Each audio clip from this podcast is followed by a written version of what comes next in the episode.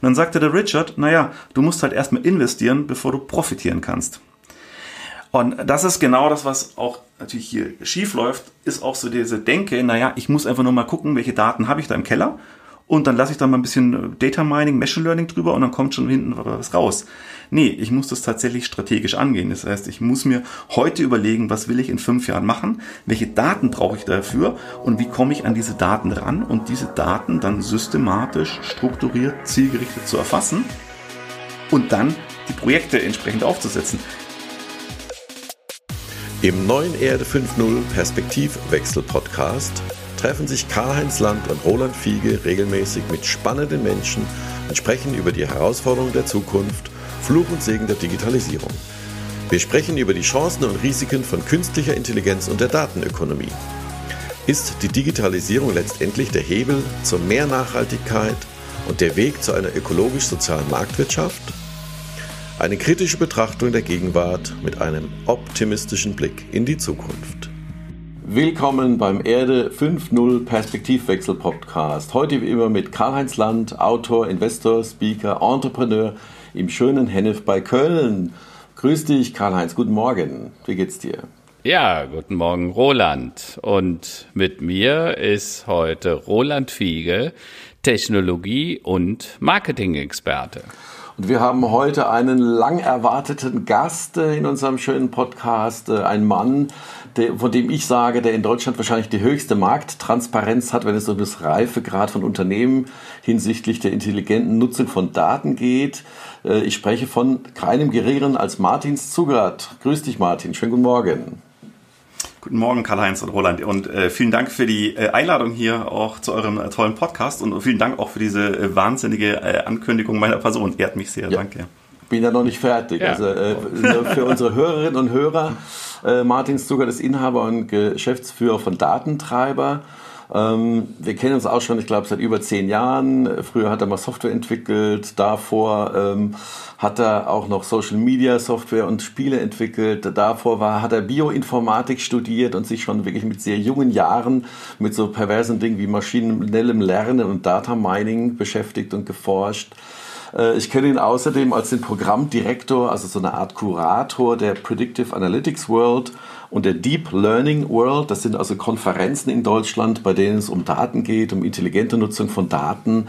Durfte dort auch schon mal einen kleinen äh, Workshop oder einen kleinen Vortrag halten. Und mir ist das aufgefallen wie so eine Art Tinder für Data Scientists, also quasi so eine Art äh, Marktplatz, ähm, wo Data Scientists sich austauschen und gucken, wo gibt es denn gerade die neuesten, heißesten Jobs. Äh, und dazu ähm, ist er auch noch beteiligt an äh, und Mitgegründer von 24 AI, einem Marktplatz für künstliche Intelligenz. Also was es damit auf sich hat, das werden wir noch im Verlaufe des Gesprächs äh, nochmal genauer klären. Wir werden heute sehr viel lernen über ja, ähm, Datennutzung, äh, künstliche Intelligenz, Datenstrategien in der Realität und äh, da bin ich sehr froh drum. Fangen wir mal an mit unserer äh, üblichen Rubrik. Ähm, ihr beiden, fangen wir an mit dir, Karl-Heinz. Was ist denn so das Thema, was sich denn dich heute am heutigen Tag am meisten beschäftigt? Was sind die News des Tages ja. für dich? Also äh, Fakt ist ja äh, natürlich, das Wochenende hat für alle so ein bisschen was aus Berlin gebracht. Äh, ah, da hat man ja. wieder gegen Corona demonstriert. Ich bin manchmal erstaunt, wie weit das gehen kann bis zu einem möglichen Parlamentserstürmung. Ähm, das ganze Land ist aufgeregt, aber naja, okay, ich weiß nicht, ob die Aufregung das alles wert ist, äh, wegen so ein paar, hm, ja, doch leicht verrückten, verstörten äh, überhaupt kein Thema. Äh, und dann äh, gab es ja auch aus der KI-Szene was ganz Neues, denn äh, ihr habt es wahrscheinlich alle gehört, mhm. der liebe Elon Musk hat Gertrud, sein Neurolink ja. vorgestellt, ja, und sein Chip-Implantat, äh, das ja äh, mit dem Gehirn direkt verbunden werden kann. Und äh, da gibt's jetzt die ersten, die da schon ganz kritisch vorwarnen und was da doch alles äh, so passieren könnte. Mich würde nachher mal vom speziell von Martin mal interessieren, was er davon denkt, weil ich glaube, da ist auch noch ganz viel heiße Luft. Aber das ist ein anderes Thema. Ja, äh, ich denke das auch. Also äh, ich denke, der Herr Precht ist der Erste, der wieder aufschreien wird oder einer der Ersten. ähm, aber Neuralink war natürlich schon ein ziemliches Brett, muss man schon sagen. Also äh, immer wieder auch zu sehen, dass der Elon Musk also wirklich wirklich kein guter Präsentator ist. Ähm, was ich aber auch so interessant fand, dass er es verpackt hat als Recruiting-Aktion für Neuralink, so nach dem Motto, hier kommt und arbeitet für uns. Äh, und dann hat er so die Job äh, die Jobbeschreibung so kurz mal, haben sie gezeigt, was sie denn so alles suchen. Und da ist mir ganz schwindlig geworden, wo ich sagen würde, also in Deutschland, ich weiß nicht, wie wenig Leute man finden würde, die überhaupt für sowas qualifiziert wären. Aber dazu vielleicht später mehr auch von Martin. Martin, was ist für ja, dich das Thema des Tages und das Thema der Woche? Äh, für mich ist es eigentlich eine sehr profane, aber doch äh, wichtige Sache, und zwar, dass äh, nächste Woche die Schulen äh, öffnen. Äh, dass äh, nachdem unser äh, ältester Sohn äh, auch äh, in die erste Klasse kommt, war das jetzt eine freudige Nachricht, äh, dass er tatsächlich dann auch nächste Woche ganz regulär, ganz normal in die Schule gehen kann.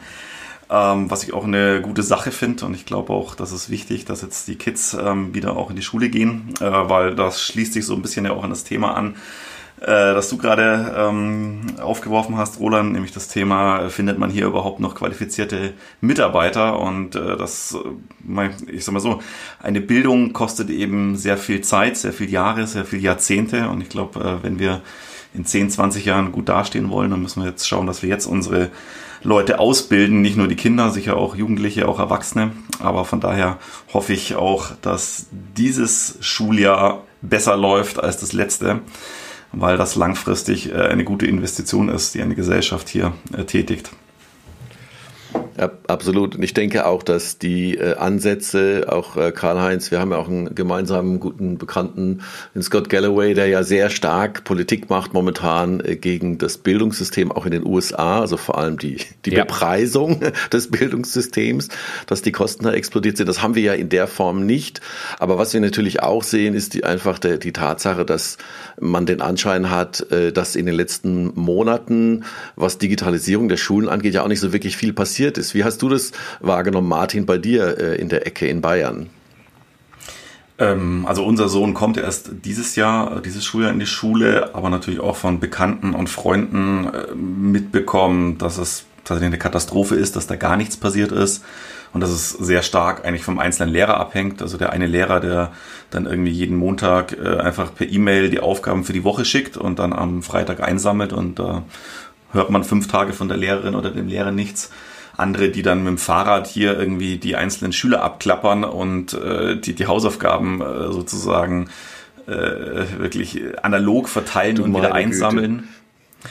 Ähm, wobei das ja wahrscheinlich noch positiv ist, wenn sich jemand die Arbeit macht, weil er dann zumindest noch ein Kontakt zwischen Lehrer und Schüler äh, da ist. Aber das kann natürlich auch nicht die Lösung sein. Und dann wieder auch Fälle, wo dann wirklich die Lehrer irgendwie sich äh, zu Hause in einen Mini äh, sozusagen äh, Studio einrichten und äh, mit Zoom und äh, allem möglichen und super Mikro und Kamera eben wirklich Livestreaming in äh, machen, um ihre Schüler zu erreichen. Und ich glaube, genau an diesem, an dieser, Brei dieser Bandbreite an, äh, ja, wie Lehrer damit umgehen, sieht man eigentlich, was möglich wäre einerseits und andererseits, was eben auch nicht gemacht wird. Und eigentlich müsste man ja sozusagen diese äh, sozusagen das alles nach rechts verschieben, also dahin, wo man sagt, ja, jeder Schüler sollte eigentlich die Möglichkeit haben, per Online-Streaming äh, am Unterricht teilzunehmen, auch wenn es jetzt dann wieder die Schnupfenzeit losgeht und dann die Kinder zu Hause bleiben müssen, weil sie einen Schnupfen haben. Ähm, und da kann man meines Erachtens auch nicht dann hingehen und sagen, naja, dann müsst ihr halt selber alleine in eurem stillen Kämmerlein ja, äh, ja den ja. Unterricht machen oder auch das auf die Eltern ab, ähm, ja, abwälzen. Ich. Ich denke, dass also, das muss es tatsächlich mal eine generelle Lösung geben, äh, denn das ja. ist ja klar, dass wir wieder Phasen haben werden, wo die Kinder eben nicht in die Schule gehen können und dann sind wir im Prinzip genauso weit wie vorher. Karl-Heinz, hast du noch Berührungspunkte, was das angeht? Deine Kinder sind ja quasi Absolut. schon raus aus dem Gröbsten, oder? Ich, nee, ich bin wieder drin. Mein Enkel ist jetzt zwölf, der wird 13, äh, gerade die Schule äh, gewechselt, also ist jetzt in der fünften und äh, äh, ähm, was mich immer erschrickt, und das geht auch so in die Richtung, das, was der Martin äh, gesagt hat und was äh, wir schon vor ein paar Wochen mal besprochen haben. Ich habe ja damals in Erde 5.0 ein ganzes Kapitel dem Thema der Bildung gewidmet. Und ich sage halt, Bildung dient ja auch dazu, die Menschen vorzubereiten auf eine geänderte Lebens-, aber auch auf eine geänderte Arbeitswelt. Ne? Ähm, die Arbeitswelt hat sich radikal geändert, wenn wir mal überlegen, wie man vor 100 Jahren gearbeitet hat und wie wir heute arbeiten. Wenn du dir aber einen Klassenraum, nur mal ein Bild, ein Foto von einem Klassenraum vor 100 Jahren anschaust und von einem heute, also außer dass es vielleicht ein bisschen farbiger ist, äh, ist da sonst nichts passiert. Ähm, und äh, dass Bildung einen Fokus darauf haben sollte, die Menschen vorzubereiten auf das, was ist, also dieses Thema wie Medienkompetenz, soziale Kompetenzen, Teamfähigkeiten, methodische äh, Kompetenzen, weil was wir heute tun mit den Kindern, das finde ich ziemlich brutal, wir zwingen die alle durch denselben Trichter durch, in derselben Geschwindigkeit, unabhängig von ihren Neigungen, äh, und das Ergebnis ist, dass wir extrem viele gescheiterte oder scheiternde, unzufriedene Schüler produzieren, äh, die am Abschluss der Klasse 13 oft noch nicht mal wissen, was ihre Neigungen eigentlich entspricht. Ja, und ich finde es eigentlich traurig, wenn man 13 Jahre braucht, um fertig zu sein, um dann noch nicht mal zu wissen, was kann ich besonders gut, was kann ich weniger gut, weil wir alle durch dieselben Kurse, Mathe, Dings und so weiter durchgeschleift haben und wir wissen alle, der eine ist eher äh, begabt auf der künstlerischen Seite, der sprachlichen Seite, der mathematischen Seite und so. Und selten ist das bei allen gleich nicht ausgeprägt. Und da muss ich einfach sagen, da, das ist eigentlich ein Totalversagen des Systems. Ja, also ich, ich sage immer, also es gibt ja die klassischen Warum, Wie und Was und bei der Schule passen alle drei Sachen nicht. Also das Warum die Schule, das bereitet schon lange nicht mehr auf die ähm, tatsächliche Arbeits- und Lebenswelt vor. Das Wie ist auch äh, völlig falsch gemacht angesichts der Tatsache, dass wir halt auch ganz andere Werkzeuge mittlerweile zur Verfügung haben und wir den Unterricht ganz anders gestalten könnten. Und das, was auch gelehrt wird, äh, ist auch nicht mehr äh, dem zeitgemäß. Ähm, ja, von daher äh, sehr traurig. Ähm, aber man muss aber auch sagen, Martin, es ist insofern auch besonders äh, kritisch. Ähm, wir haben ja diesen Digitalpakt äh, der Länder mit dem Bund. Da wurden fünf Milliarden zur Verfügung ja. gestellt. Und, und ich habe mich gestern noch mal erkundigt, äh, weil ich gerade Stillstand als Beschleuniger so ein neues Booklet geschrieben habe. Und da habe ich noch mal das Thema Bildung aufgegriffen.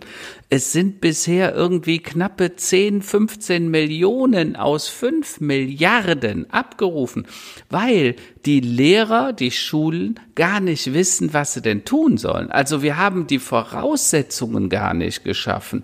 Wir müssen die digitale Infrastruktur aufbauen, die Lernumgebung schaffen, die Lehrinhalte mal neu definieren. Was wollen wir überhaupt? Und dann können wir den Wandel gestalten, also auch Anreize für die Lehrer schaffen. Das, was du vorhin sagst, ne, das wäre ja ganz wichtig, dass die Lehrer auch ein Interesse daran haben, äh, äh dass es eine Weiterentwicklung gibt und auch die Erleichterung in der Verbreitung über die Plattformen. Ne? Also wenn wir über Ausfälle im physischen Unterricht, also Präsenzunterricht reden, dann müssen wir natürlich darüber reden, wie können wir das kompensieren durch digitale. Und dann müssen wir die Bildung einfach komplett auch neu denken. Und zwar auf die zukünftige Anforderung, ne, eine wachsende Komplexität in unserem Leben äh, und auch mehr auf Kollaboration äh, und Miteinander als dieses ewige Ich bin der Beste. Also PISA geht ja komplett in die falsche Richtung. Ne? Und da denke ich, müssen wir einfach komplett neu denken.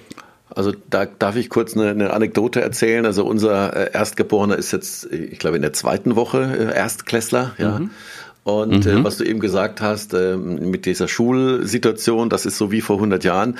Wir haben uns äh, bewusst äh, entschlossen, ihn in eine Montessori-Schule zu schicken. Und da bin ich total desorientiert, weil ich gehe rein und ich sage, warte mal, wo ist denn der Klassenraum? Und sagen, ja, das hier alles ist der Klassenraum. Die suchen sich ihren Platz selbst, die suchen sich ihre Arbeit selbst. Und ja. ähm, lernen von vornherein äh, wirklich selbstständig zu arbeiten.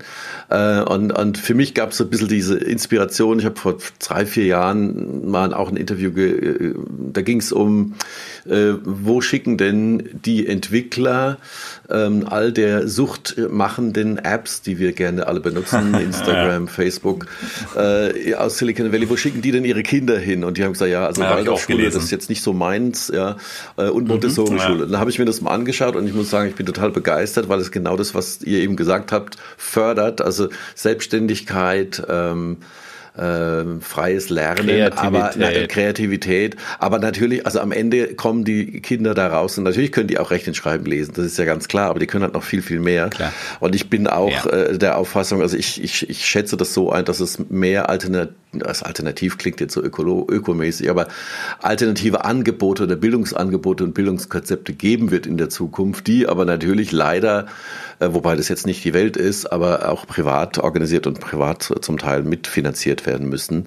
Denn das gegenwärtige mhm. Modell, da bin ich vollkommen bei euch, dass das ist überhaupt nicht zeitgemäß, aber ähm, ja, man muss selbst was dran ändern, habe ich den Eindruck. Absolut. Aber damit sind wir ja auch beim Thema. Äh, ich denke, der, gerade der Martin kann auch einiges dazu sagen. Äh, was tut sich, wie wird sich denn unsere Arbeits- und Lebenswelt auch durch die künstliche Intelligenz verändern? Und was hat das im Rückschluss für Folgen für unsere Kinder beispielsweise? Auch auf die Ausbildung unserer Kinder? Genau, vielleicht kannst du uns erstmal einen Eindruck geben, ähm, Martin. Erstmal fangen wir vielleicht bei den Firmen an. Wie weit sind die Firmen? Äh, alle reden von künstlicher Intelligenz, von Nutzung von Daten, Big Data, Intelligenz, Predictive Analytics, Deep Learning, Machine Learning.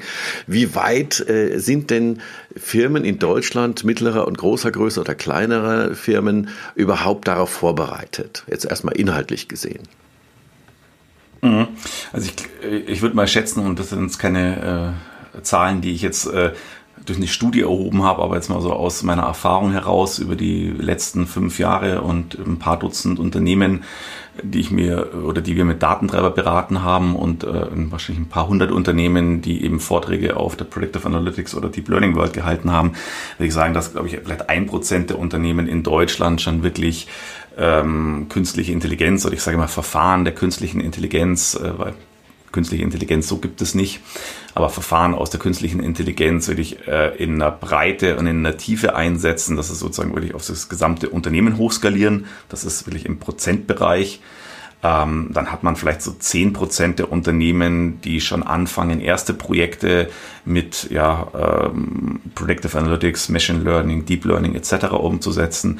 Und ich schätze mal so äh, knapp 90 Prozent der Unternehmen oder dann 89, wenn man jetzt die Prozente äh, ordentlich aufsummiert, äh, sind eigentlich in, ähm, in Zustand oder Situation, wo die noch weit entfernt sind, davon überhaupt maschinelles Lernen mhm. und Co. einzusetzen. Die mhm. meisten Unternehmen fangen eigentlich erst an, überhaupt zu begreifen, was sie mit Daten und Analytik machen können und sind dann eher gibt ja dieses klassische Analytik-Reifegrad-Modell, wo man sagt, deskriptive, diagnostische, prädiktive, präskriptive, autonome Analytik. Also das ist dann autonome Analytik ist dann sozusagen KI, also künstliche Intelligenz. Und deskriptive Analytik ist das, was man vielleicht so ein bisschen als Business Intelligence Reporting bezeichnen würde. Und die meisten Unternehmen sind eigentlich auf dieser untersten Stufe, haben da noch sehr viel Hausaufgaben zu erledigen oder haben noch nicht mal diese Stufe ähm, gemeistert äh, und müssen jetzt erstmal sich überhaupt äh, ja, ein Messsystem aufbauen, ein Reporting-System, überhaupt mal anfangen, äh, zielgerichtet, systematisch Daten zu erheben. Und wenn uns dann immer Kunden fragen, so ja, wie lange brauchen wir denn dann, dass wir da auch diese Reifegradleiter da hochsteigen, dann sage ich immer, äh, naja, äh, wenn ihr euch jetzt mal sozusagen beeilt, dann seid ihr in zehn Jahren da oben. Und dann sagen die, was, zehn Jahre? Und wenn wir uns, und dann sage ich, ja, aber dafür müsst ihr jetzt auch mal sozusagen etwas, sozusagen den Gang hoch äh, äh, hochschalten und auch eure sag mal, Taktfrequenz erhöhen, also einfach schneller Dinge anpacken, nicht irgendwie fünf Sachen gleichzeitig und dann braucht jedes Projekt irgendwie zwei Jahre, sondern das muss mal in zwei Wochen, in zwei Monaten die ersten Sachen abgeschlossen sein, dass man eben Taktfrequenz erhöhen, also nicht große Räder drehen, sondern kleine Räder schneller drehen.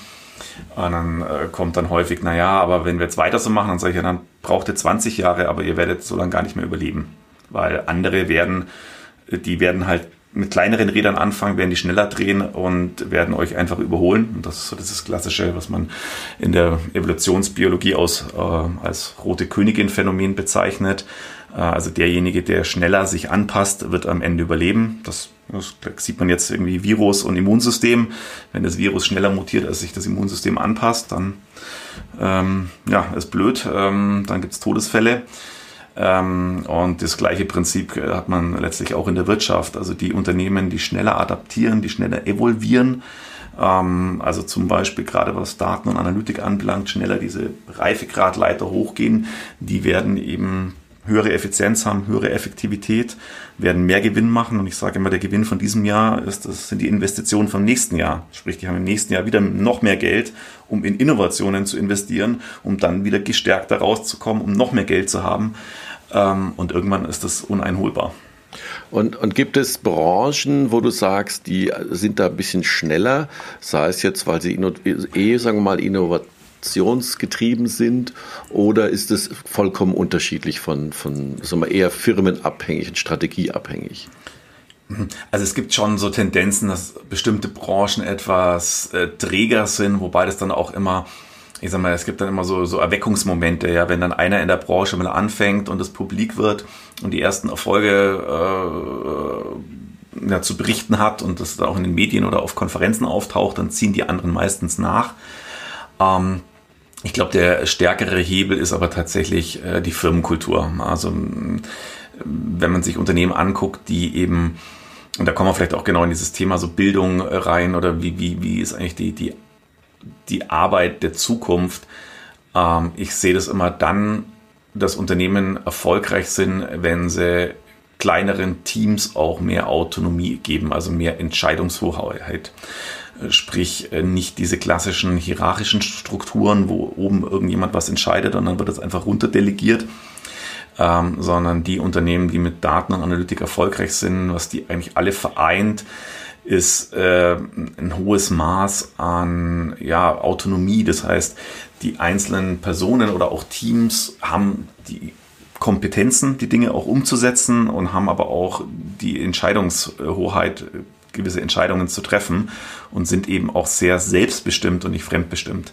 Und das ist, wenn man mhm. sich das auch mal überlegt, also letztlich geht es bei KI auch nur um Daten und Analytik und wenn man bei Daten und Analytik geht es immer um, wenn man es mal ganz runterbricht, um eigentlich datengetriebene Entscheidungen. Ja, ob jetzt die Maschine entscheidet oder nur eine Entscheidungsunterstützung macht, aber letztlich geht es darum, um die Frage, wie wir entscheiden. Und wenn ich jetzt aber... Hm?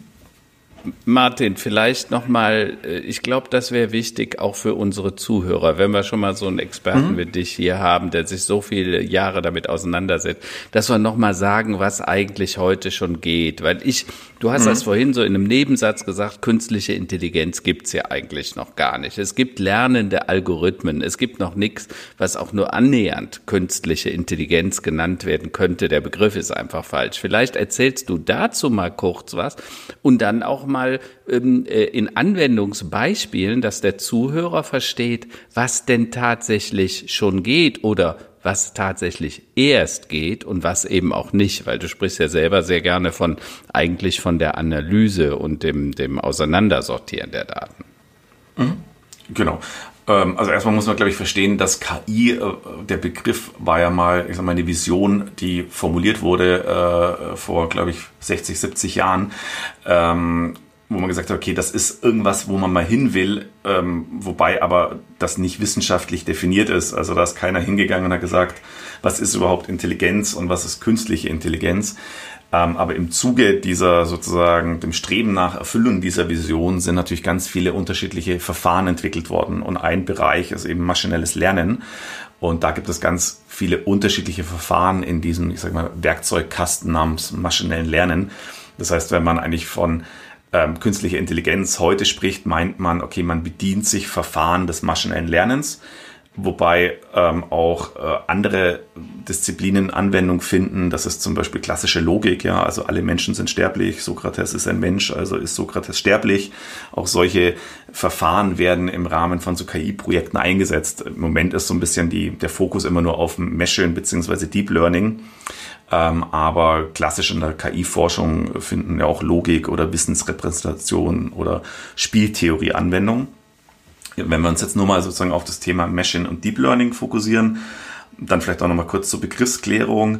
Ähm, Deep Learning ist im Endeffekt sozusagen eine Subkategorie äh, des äh, Machine Learnings. Äh, eigentlich muss man sagen, also Deep Learning bedeutet eigentlich äh, Deep Neural Network Machine Learning, also maschinelles Lernen mit sogenannten tiefen neuronalen Netzwerken. Das ist eben ein bestimmte, bestimmtes Verfahren, wo ähm, sozusagen äh, das Konzept der neuronalen Netze, so wie unser Hirn funktioniert, aber das wird sozusagen adaptiert für den Rechner und äh, damit werden dann eben Maschinen trainiert. Und letzt, ich sage immer, also gibt ja diesen, diesen Satz, ja, wenn es irgendwie in der PowerPoint steht, dann ist es KI. Und wenn es äh, in Python geschrieben ist, also der Programmiersprache, dann nennt man es Machine Learning. Und ich scherze dann immer, naja, und wenn es in R geschrieben ist, das ist sozusagen so eine mathematische Sprache, dann ist es einfach angewandte Statistik. Und tatsächlich ist maschinelles Lernen auch nichts anderes als angewandte Statistik. Also man verwendet Methoden der Wahrscheinlichkeits- und Statistiklehre um in Daten Muster zu erkennen. Muster bedeutet sozusagen Korrelationen. Also man guckt nach Variablen, die korrelieren. Das heißt, wenn die eine Variable raufgeht, geht die andere Variable auch rauf oder geht runter. Und, Martin, äh, Martin, das ist hm? alles total interessant und total super. Ja. Wir wollen praktische Beispiele haben. Ja, äh, genau, komme ich gleich dazu. Entschuldigung. Genau. Aber einfach um das mal, äh, ich sag mal, so ein bisschen äh, zu entzaubern. Ja. Ähm, also immer dann, wenn du äh, viele Daten hast mit vielen Variablen, wo du nach Korrelationen suchst, dann kannst du eigentlich maschinelles Lernen einsetzen. Und da ist letztlich die Anzahl der Anwendungsfälle äh, ist unbegrenzt. Ja, das ist reine, deine reine Fantasie begrenzt. Wo momentan maschinelles Lernen eingesetzt wird, ist natürlich zum Beispiel sehr stark in der Bilderkennung. Ja, weil hier eben mit Deep Learning äh, sehr erfolgreiche sozusagen Projekte gemacht worden sind. Bilderkennung, ähm, ich gebe mal ein Beispiel, was ein bisschen außergewöhnlich ist. Ähm, ein Sprecher von der Predictive Analytics World, der hat ein Projekt gemacht ähm, zusammen mit der indischen Regierung. Und zwar ging es darum, Kinder, die entführt worden sind, zu identifizieren. Weil jedes Jahr in Indien über 100.000 Kinder entführt werden. Und jetzt ist die Frage, und was die gemacht haben, ist im Endeffekt, die haben Fotos dieser Kinder genommen, haben ein Modell hergenommen, was hochrechnet, wie das Kind in jetzt aussehen würde. Also wenn das Kind entführt worden ist mit fünf Jahren, dann rechnen die hoch, wie wird es heute aussehen, zum Beispiel fünf Jahre später. Und dann haben die Leute mit Kameras sozusagen auf Märkte geschickt oder an öffentliche Plätze und die haben diese sozusagen Menschenmenge aufgenommen und dann in den Aufnahmen nach diesen entführten Kindern gesucht. Ähm, und auch dafür wurde wieder ein maschinelles oder ein Deep Learning Modell verwendet, was sozusagen versucht, diese Kinder in dieser Menschenmenge unter diesen hunderten Personen zu erkennen. Und tatsächlich, ähm, das ist auch schon ein paar Monate her, gab es einen Fall, wo man tatsächlich auch ein Kind dann anhand dieser Software äh, identifizieren konnte. Ja. Und das ist äh, zum Beispiel ein Fall, wo auch Machine Learning, ja, will ich so, also klar, die, die meisten Modelle werden natürlich eingesetzt so in der Wirtschaft, ja, um, was weiß ich, vorherzusagen, ob Kunden kündigen oder um irgendwie in der Industrie Visual Inspection, äh, da werden dann sozusagen Materialien äh, gescannt und geguckt, gibt es da irgendwelche Fehler, das heißt, die sozusagen, dass die nicht fehlerhaft aus dem Werk rausgehen oder wenn Materialien in eine Fabrik reinkommen. Das sind natürlich dann eher, sagen wir mal, wirtschaftliche Anwendungsfälle, aber an dem Beispiel ähm, von dem entführten Kinder äh, erkennt man auch, ja, man kann auch Gutes tun mit äh, Machine Learning und Deep Learning. Genau, ich kann gerne auch nochmal so ein paar andere ähm, Anwendungsfälle, wobei, wie gesagt, das ist natürlich, gibt es unendlich viele. Ähm, wird natürlich auch sehr stark so im Healthcare-Bereich eingesetzt, also Gesundheitswesen, äh, Erkennung von Krebs auf äh, Röntgenbildern oder jetzt auch äh, Corona, äh, wo dann sozusagen Aufnahmen der Lunge verwendet werden, um äh, sozusagen zu erkennen, ob äh, jemand an Corona erkrankt ist.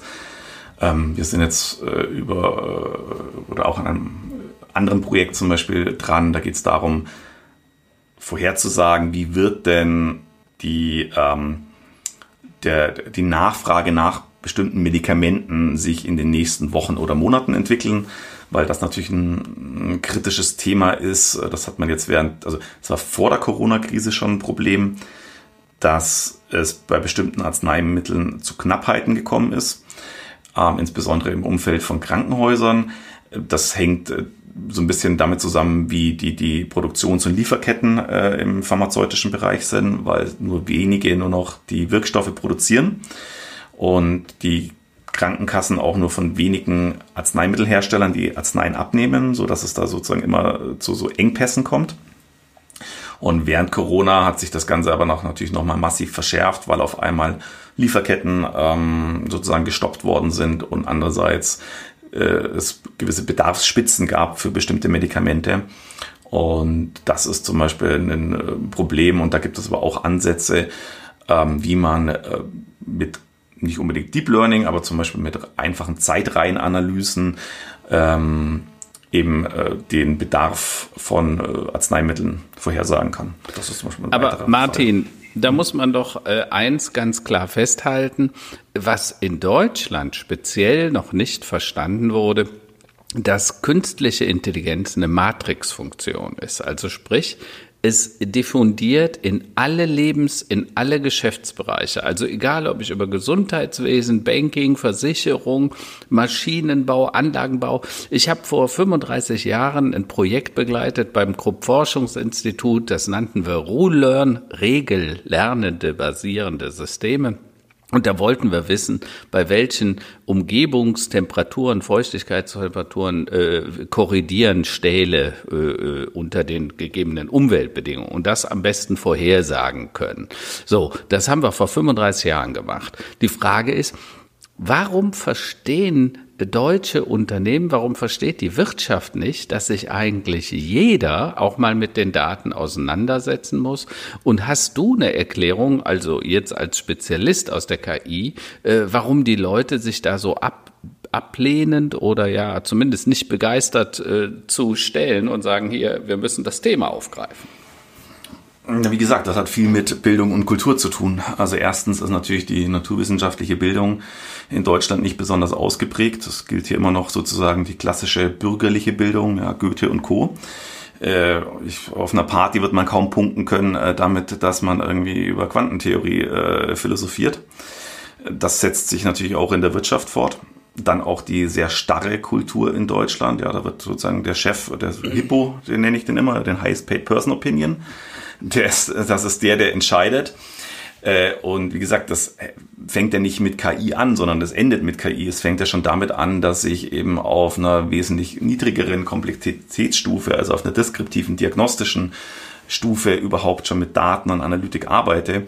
Aber wenn die Unternehmen nicht mal das hinbekommen, ähm, dann ist auch nicht die Bereitschaft da, sich überhaupt oder auch die, die, das Fundament da, äh, KI einzusetzen. Also so der Klassiker ist, ein, ein, Team kommt und sagt, guck mal Chef, wir haben die Daten analysiert äh, und es ist die Entscheidung A oder B und alles spricht für A und der Chef sagt, nee, mein Bauchgefühl sagt mir aber B und ich bin hier der Chef, weil ich bin der Entscheider, so ist ja auch das Selbstverständnis, deswegen entscheide ich für B, äh, dann ist das ein extrem frustrierendes Erlebnis und ich kenne das von vielen Vorträgen oder auch von Mitarbeitern von Kunden, die mir das erzählen und die dann eben auch schnell wieder kündigen. Und das ist zum Beispiel aber auch ein massives Problem. Also das heißt im Klartext, was du uns erklärst, das Gegenteil der künstlichen Intelligenz ist die natürliche Dummheit. Das ist, was du uns eigentlich sagst. Oder das natürliche Desinteresse, die natürliche Ignoranz, wenn man es genau will. Hm, ja, wenn man Ignoranz mit Unwissenheit ähm, übersetzt, ja. Also ich weiß nicht, ob es ja. eine Dummheit ist, sondern es ist ähm, ja dieses. Naja mit Dummheit kann man schon ein bisschen gleichsetzen. Also ich bin immer wieder erstaunt.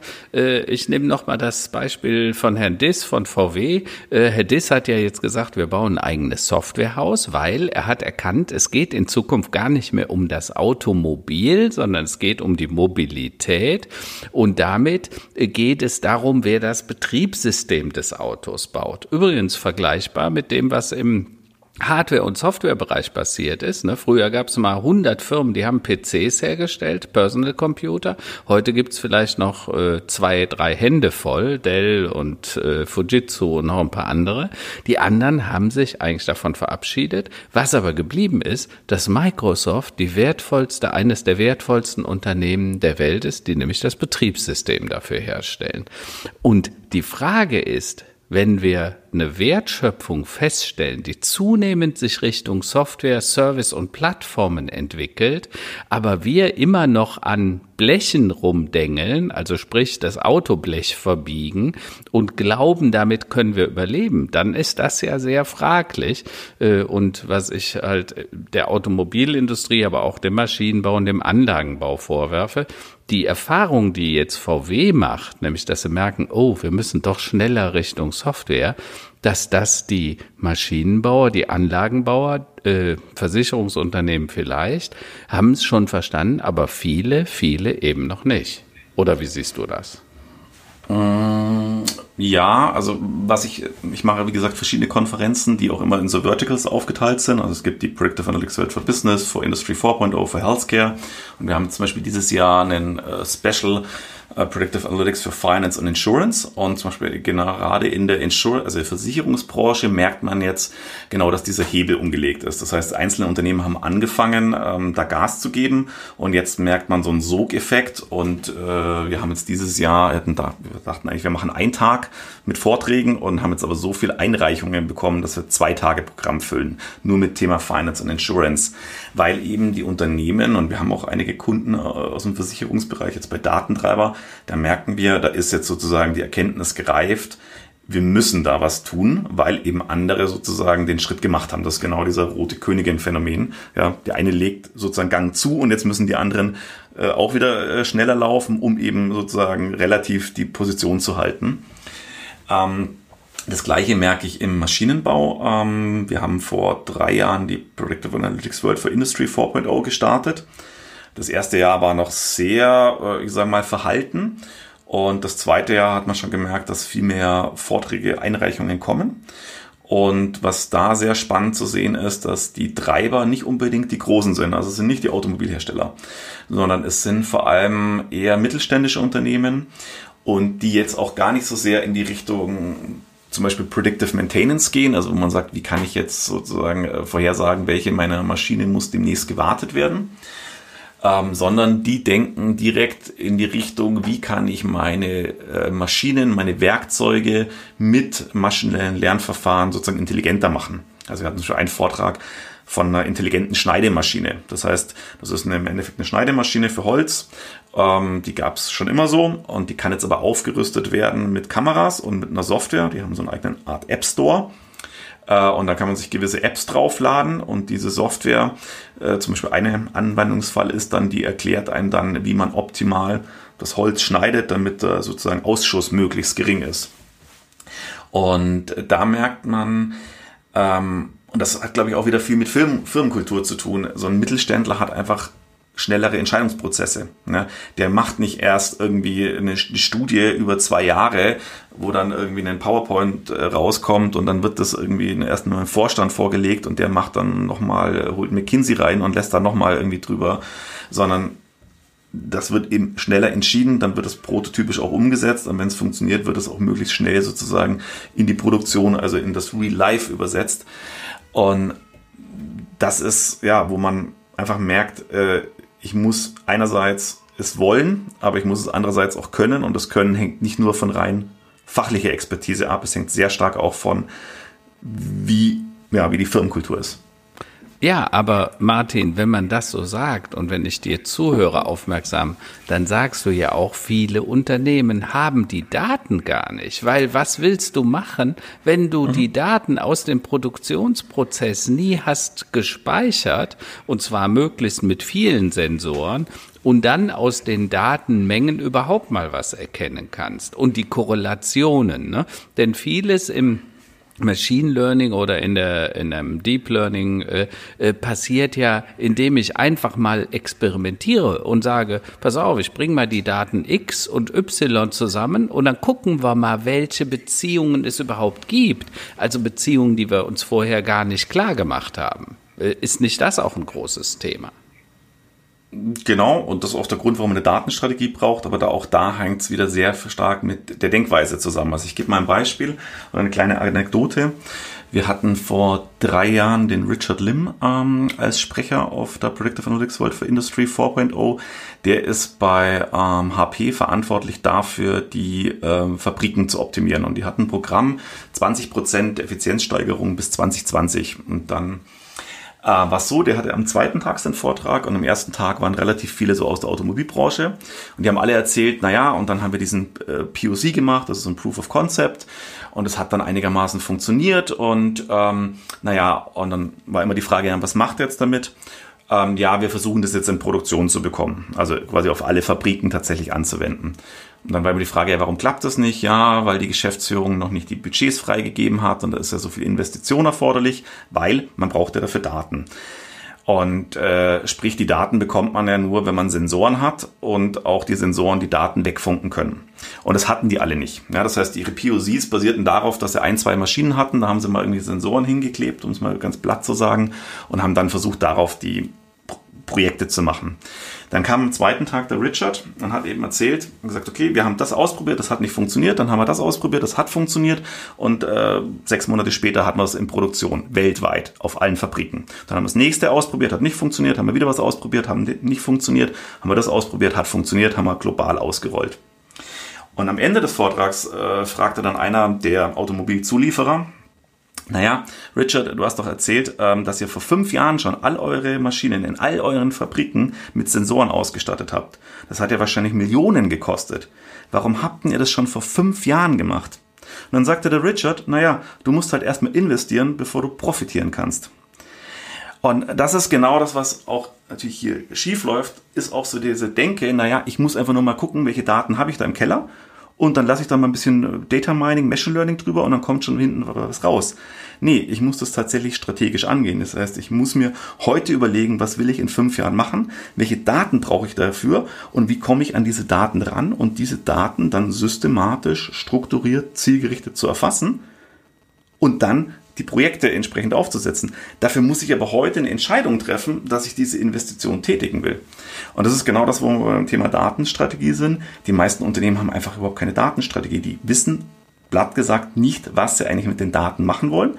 Und dementsprechend wissen sie auch gar nicht, welche Daten eigentlich wertvoll sind und welche Daten sie eigentlich erfassen sollten und wo sie ihr Geld investieren sollten. Also das, das heißt, also wir haben ja äh, Martin, ähm, Karl-Heinz und ich und auch mit äh, Gästen, wie auch mit dem Peter Gensch, den du ja auch gut kennst, wir haben in den letzten Folgen ja schon öfters darüber gesprochen, äh, den Stand von äh, in diesem Bereich der Technologie auch in anderen Ländern und anderen Regionen dieser Erde versus Deutschland und wir haben da ein mäßiges Bild äh, gezeichnet und wenn ich dir so zuhöre, dann muss ich einfach feststellen, das ist eigentlich alles noch viel schlimmer.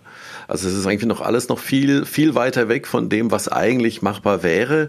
Und wir haben ja jetzt über, über ja, Firmen, über Branchen und auch über sagen wir, strategische äh, Fehlentscheidungen oder noch nicht gefällte Entscheidungen pro Datenstrategie mal gesprochen. Ähm, ich würde gerne auch, weil wir so schön angefangen haben heute mit äh, Bildungssystem, äh, mal auf diese HR-Thematik kommen und diese Frage, haben wir denn, jetzt haben wir ja gerade gesprochen, äh, Im Management, okay, da wird manchmal gegen Ratio entschieden, da wird Bauch, Bauchgefühl oder man will halt nicht investieren. Ähm, aber wenn es dann darum geht, Menschen zu haben im Team oder Teams aufzubauen, die sowas umsetzen können, ähm, wie siehst du da die Unternehmen gut aufgestellt oder auch äh, Karl-Heinz, wie, wie ist deine Erfahrung da? Du hast ja auch viel mit Datenprojekten zu tun gehabt. Ähm, haben wir denn überhaupt in der sagen wir, benötigten Masse genug genügend Menschen, genügend Menschen, die jenseits von Programmiertätigkeiten oder Managementtätigkeiten wirklich clever mit Daten umgehen können. Mhm. Also vielleicht kann ich noch mal ein bisschen generisch antworten, weil ich mache ja viel in der Strategieberatung und wir helfen Mittelständlern auf dem Weg in diese digitale Transformation, in die digitale Arbeitswelt. Und was wir immer wieder feststellen, dass wir noch ein viel zu großes Hierarchiedenken haben. Das ist ja auch das, was Martin vorhin gesagt hat. Aber vor allen Dingen haben wir ein viel zu großes Silo-Denken. Also sprich ein Silo-Denken. Jeder denkt in seinem Silo. Ne? Der, der im, im Kundenbereich ist, der denkt in CRM, also Customer Relationship Management. Der, der in der Produktion, Planung und Steuerung ist, der denkt in PPS-Systemen. Äh, der andere denkt in ERP-Systemen. Und alle Daten sind immer noch Silos. Und das ist ein großes Problem. Also wir haben noch nicht verstanden, dass der Wert ja daran liegt, die aus diesen Daten Informationen äh, aktiv aktiv zu machen, äh, um sie dann zum Nutzen vom Unternehmen einzusetzen. Und Letztens hatte ich einen Manager und der sagte zu mir, ja, hören Sie mal, wenn Sie sagen, wir sollen diese Silos integrieren, wissen Sie, was das kostet? Und da habe ich gesagt, na ja, wissen Sie, was Sie das kosten wird, wenn Sie das nicht tun, ja? Also im Sinne von, wird Ihr Unternehmen das überhaupt überleben können? Äh, denn das verhindert ja auch, dass die Wertschöpfung als solches vom Kunden über die Produktion, über die Lieferung, die Logistik bis hin zum Kunden wieder verstanden wird. Äh, und deshalb glaube ich, dass vorher noch ein bisschen was passieren muss, nämlich dieses Verständnis, was eigentlich diese Abteilungsgrenzen, diese physischen Grenzen, die sich ja dann auch in diesen Datensilos sozusagen manifestieren, widerspiegelt. Und äh, ich glaube, das Verständnis dafür ist in Deutschland tatsächlich leider noch nicht sehr hoch. Das ist in anderen Ländern komplett anders. Und wenn ich mir Beispiele wie Tesla, ne, der Elon Musk, der ist quasi als Prinzip in seinem Unternehmen, wir denken, äh, die deutsche Automobilindustrie denkt, die, die kämpft gegen ein anderes Auto oder einen anderen Automobilhersteller. Fakt ist, die, die, die, die kämpfen eigentlich gegen anderes Produktionsparadigma und anderes Kundenparadigma. Das haben die aber oft noch gar nicht verstanden. Ja, definitiv. Also das sehen wir auch äh, dass viele Projekte zum Beispiel deshalb nicht lösbar sind, weil die Daten in anderen ja, Abteilungen sitzen und es dann direkt immer sozusagen ja, politisch wird. Ähm, ich sage immer, das ist so, da sitzt jeder Manager auf, seinen Daten, auf seinem Datentopf, ähm, mhm. macht in den Datentopf rein und versucht dann äh, in dem Datentopf die Gold Nuggets zu finden, ja, mit Data Mining, äh, äh, anstatt dass sie mal die Datentöpfe äh, erstmal auch systematisch äh, erfassen und auch zusammenwerfen. Ähm, aber auch das ja, hat wieder viel mit Firmenkultur zu tun. Also für erfolgreiche Daten- und Analytikprojekte braucht es halt interdisziplinäre Teams. Das heißt, du musst jemanden aus dem Marketing, mit dem Sales, mit der IT, mit der Data Science sozusagen in ein Team reinbringen. Und so ganz profane Dinge, wir merken es schon dann, wenn wir uns mit Kunden empfehlen, macht doch einen Projektraum, also einen Raum, wo die alle zusammensitzen. Vielleicht in Corona-Zeiten jetzt schwierig, aber das war auch vor Corona-Zeiten kaum möglich. Gesagt, macht einen Raum, wir arbeiten ja zum Beispiel sehr stark mit so Canvas. Man sagt, okay, hängt die Canvas an die Wände, dann weiß jeder, äh, was ist das Ziel, welche Daten gibt es, wie ist der Weg dahin. Und dann sagen die immer, ja, wir haben solche Räume nicht, wir haben Meetingräume. Und so, ja, aber da könnt ihr euch dann ein, zwei Stunden zusammensetzen. Ihr müsst jetzt aber mal irgendwie fünf Wochen am Stück zusammenarbeiten. Dann sagen die, ja, das geht ja, geht ja gar nicht. Äh, wir, wir haben ja gerade maximal irgendwie 10, 20 Prozent Zeit für dieses Projekt. Und vielleicht auch nochmal ein äh, oder zwei Anekdoten auch von der Konferenz. Wir hatten ähm, letztes Jahr den äh, Nikita äh, da, der ist Head of äh, Data Science von Siberian Airlines, hat da mit, äh, der ist glaube ich gerade mal 30, hat dann ein Team von 40, 50 Leuten aufgebaut innerhalb von drei Jahren, ähm, machen wirklich einen Anwendungsfall nach dem anderen. Und dann kam nach seinem Vortrag die Frage aus dem Publikum, wie, an wie viel Projekten ein Data Scientist oder ein Mitglied seines Teams gleichzeitig dran arbeiten würde. Und dann habe ich schon gemerkt äh, am Gesichtsausdruck von Nikita, dass er die Frage nicht versteht. Und dann habe ich ihm erstmal die Frage erklären müssen und sagen, naja, Nikita, in Deutschland ist es häufig so, dass eine Person, die arbeitet dann an drei, vier, fünf Projekten gleichzeitig. Und dann äh, guckt er mich an und sagt, was ist denn das für ein Schmarrn? Ähm, bei ihm arbeitet halt ein Team an einer Sache und versucht möglichst schnell das entweder sozusagen ja äh, make it or break it, also sozusagen mhm. rauszufinden, ob es klappt oder nicht. Und die arbeiten dann auch wirklich physisch zusammen. Das heißt, es ist, wird ein Team geformt, die arbeiten an einer Sache und entweder klappt, sondern arbeitet das Team weiter oder es funktioniert halt nicht, dann wird das Team wieder aufgelöst und äh, wieder sich neu zusammengeformt. Und was ähnliches hat auch ein Facebook. Die haben dann halt immer interdisziplinäre Teams, einen Softwareentwickler, einen UX-Designer, einen Data Scientist, einen Product Manager und da werden immer interdisziplinäre Teams gegründet. Da gibt es diese mhm. Abteilungen nicht. Ja. Ähm, aber vielleicht gerne nochmal eine, eine zweite Anekdote, weil das Thema Bildung vorhin aufkam. Und zwar ein mhm. Kollege von dem Richard von HP, der war dann auf der darauffolgenden Konferenz und hat eben äh, auch nochmal über ihre Analytics-Initiative gesprochen und hat dann eben erzählt, dass alle Mitarbeiter, die bei HP arbeiten, äh, in der Fabrik, mussten eben durch eine Analytics-Schulung, eine eintägige. Und dann war natürlich auch wieder eine Frage aus dem Publikum, so, ja, meinst du wirklich jeder und dann meinte er, ja, jeder Mitarbeiter hat diese Schulung gemacht. Und das ist, glaube ich, auch, was viele Unternehmen äh, vergessen. Ähm, es bringt nichts, jetzt sozusagen ein spezialisiertes Team aufzubauen mit den Top Data Scientists, Data Engineers, AI Translator, Data Strategist und was es da alles für tolle Berufsbezeichnungen gibt, sondern man muss das Thema Daten und Analytik und damit eben auch schließlich KI ein, in der Breite in einem Unternehmen verankern, damit jeder weiß, um was es da geht, was das wirklich kann, was es nicht kann, wo liegen die Chancen, Risiken, eben dieses Data Mindset zu schaffen. Und da ist, glaube ich, aber auch zum Beispiel der Staat gefragt, weil was dann der ähm, Kollege vom HP eben auch erzählt hat, dass an dem Tag, als die Mitarbeiter die Schulung hatten, übernimmt der Staat Singapur die Lohnkosten für diese Mitarbeiter. Und das ist zum Beispiel, glaube ich, auch was, was wir, was ich in den Konferenzen oder wir machen auch sehr viele Seminare und Trainings immer wieder höre, ist, dass die Mitarbeiter nicht auf Schulungen oder Konferenzen geschickt werden, nicht mit der Begründung, dass die Konferenz oder die Schulung zu viel kostet, nein, sondern dass der Mitarbeiter an diesen ein oder zwei Tagen ja nicht arbeiten würde und damit ja sozusagen ein Verlust für das Unternehmen entsteht. Und das finde also, ich, äh, das ist ganz kurz zu Ende. Wir hatten, wir hatten Referenten aus den USA, die haben mir erzählt, dass sie als OKR, als Objective Key Result drinstehen haben, dass sie im Jahr drei Konferenzen als Referent besuchen müssen. In Deutschland mhm. erzählen mir Speaker, sie können bei mir nicht den Vortrag halten, weil sie dieses Jahr schon auf einer Konferenz referiert haben und sie dürfen pro Jahr nur eine Konferenz besuchen. Das ist ja, absurd. Das ist, das ist verrückt. Hammerhart, äh, hammerhart. Das, äh, das, das beschreibt auch wieder die Perversion unseres Wirtschaftssystems, aber auch unseres äh, Arbeitswirkungssystems im Sinne von, ähm, wir haben noch kein Gefühl für dieses lebenslange Lernen und wir haben vor allen Dingen kein Gefühl, dass Bildung ja ein Invest in unsere Zukunft ist. Also wenn wir äh, in der Bildung schlampen bei unseren Kindern, bei unseren Studenten, dann schlampen wir äh, als Invest für unsere Zukunft. Und dasselbe gilt natürlich für unsere Unternehmen. Ne? Das heißt, wenn wir hier nicht vernünftige Budgets aufstellen und ich bin ja ein totaler Propagierer der, der, der drei oder zwei Tage Woche, weil ich sage, da wird sowieso irgendwann hinkommen. Wer sagt denn, dass ja. der Mensch zum Arbeiten gemacht ist? Ja. Die künstliche Intelligenz wird uns dabei sogar helfen, denn die Effizienz und Effektivität mittels solcher Systeme, wenn wir automatisieren, geht ja tatsächlich nach oben. Dafür müssen wir sie nur beherrschen. Äh, und, und ich wundere mich immer, dass die, ähm, die Firmen, die Unternehmen sich letztendlich ihre Zukunft wegsparen, sozusagen.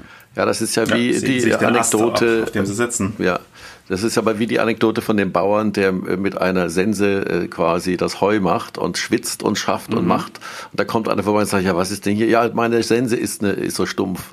Also ja, dann schärft die doch mal. Ich habe keine Zeit. Ich muss doch hier ähm, das Heu machen. Ja, also das ist genau das Gleiche. Also wenn du, wenn du nicht investierst ja, in die Zeit, dein, dein Gehirn zu schärfen, mhm. ähm, dann äh, schwitzt du halt weiter. Ne? Also mal im übertragenen Sinne absolut, gesprochen. Absolut. Das ist äh, ja. wirklich irre. Also wo, auch die wollen beste wir mal zu den. Ja, Entschuldigung. Hm? Ich sage immer, die beste Analytik sitzt immer noch zwischen den Ohren. Also das ist die ja, beste absolut. Intelligenz, die wir kennen. Und zwar im Universum. Wir kennen aktuell weder also. eine künstliche oder außerirdische Intelligenz, die intelligenter ist als wir. Und man muss ja, aber diese absolut. Intelligenz auch trainieren. Das, das ist so. Also sind wir doch wieder bei der menschlichen Dummheit. Aber okay.